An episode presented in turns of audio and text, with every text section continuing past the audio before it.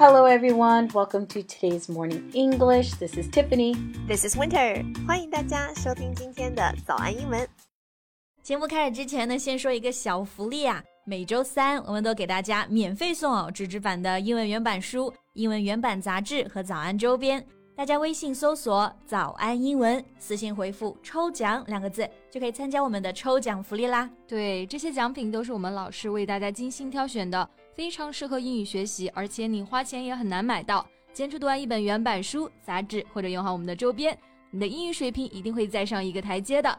大家快去公众号抽奖吧，祝你好运！Let's go for it today and talk about idioms. But idioms have to do with eyes or vision. Interesting. Let's see if we can do it.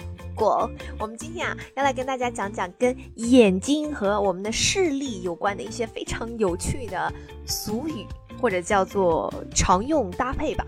那欢迎大家到微信搜索“早安英文”，私信回复“加油”两个字来领取我们的文字版笔记。What idiom do we have first? Um, what about I can see clearly now? This means that maybe you couldn't see anything bad happening, but now you're aware of something bad happening. I can see clearly now，就是我现在能看清了。 比方说，呃，我一直没发现某某某竟然是个小人，是个呃 bitch，OK？But now I can see clearly. I can see clearly now. exactly. Like, for example, say your boyfriend or girlfriend was super mean and you finally realize they're super mean. So during the breakup, you could say, I can see clearly now. You're not the person I thought you were. Exactly. 我现在可看清了，你不是我想的那样。Then we have as blind as a bat. As blind as a bat. Bat 是蝙蝠，对吧？呃，像蝙蝠一样瞎，就是这个句子的这个呃字面的意思啊。As blind as a bat. 所以。 um, 你们是这样骂人的吗? well, it's blind as a bat because it was believed that blacks were blind. Ah. But they are not blind. but the saying still remains the same as blind as a bat. Sometimes my friend says she's blind as a bat without her glasses 你知道，就是有时候啊，我朋友他高度近视嘛，那如果没有戴眼镜的时候，他就会开玩笑说自己 as blind as a bat。 Yes, I hear people with like vision problems or people that do wear glasses and they forget them say they are blind as a bat as like a joke. So when you can't see very well, you can say this. Exactly. Okay, so next one we have eye opener. Oh, an eye opener is something that gives someone greater knowledge and understanding of a subject. Usually, when people travel, they will say, uh, "It was a real eye opener." 这真是大开眼界啊！It was a real eye opener. Exactly. Or people will say that learning a new language is an eye opener. 是的，我们之前也聊过哈，就是说学习一门新的语言，就是打开一个新的世界，打开你的眼界。So we can say learning a new language is an eye opener. Yeah, that's a great sentence. Yeah, so what's next? Next is my eyes are bigger than my stomach. Oh yeah, I remember this one.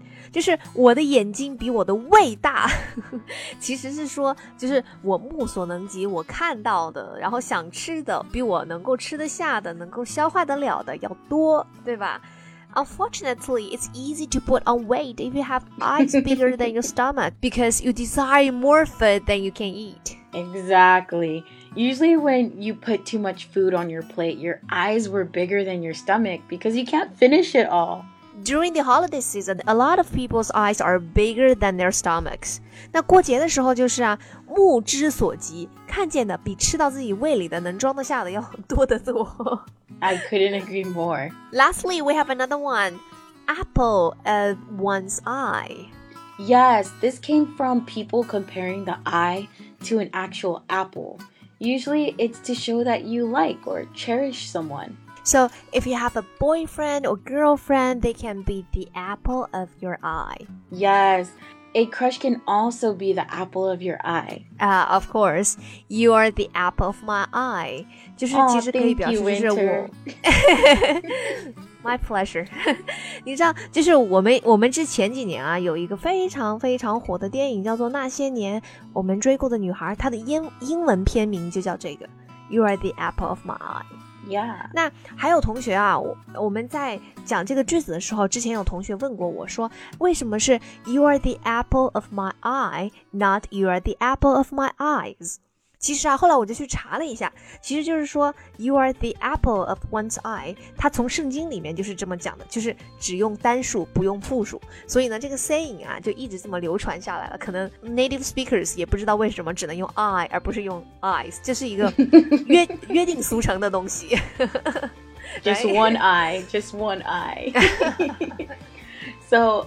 I think these are really fun idioms just to keep in mind and use in your daily life. They're fun. Yeah, yeah, all right. I agree, and that's all the time we have today. 最后呢，也欢迎大家到微信搜索“早安英文”，私信回复“加油”两个字来领取我们的文字版笔记。 Thank you for listening to today's morning English. This is Tiffany. This is Winter. See you next time. Bye. This podcast is from Morning English. 学口语就来早安英文。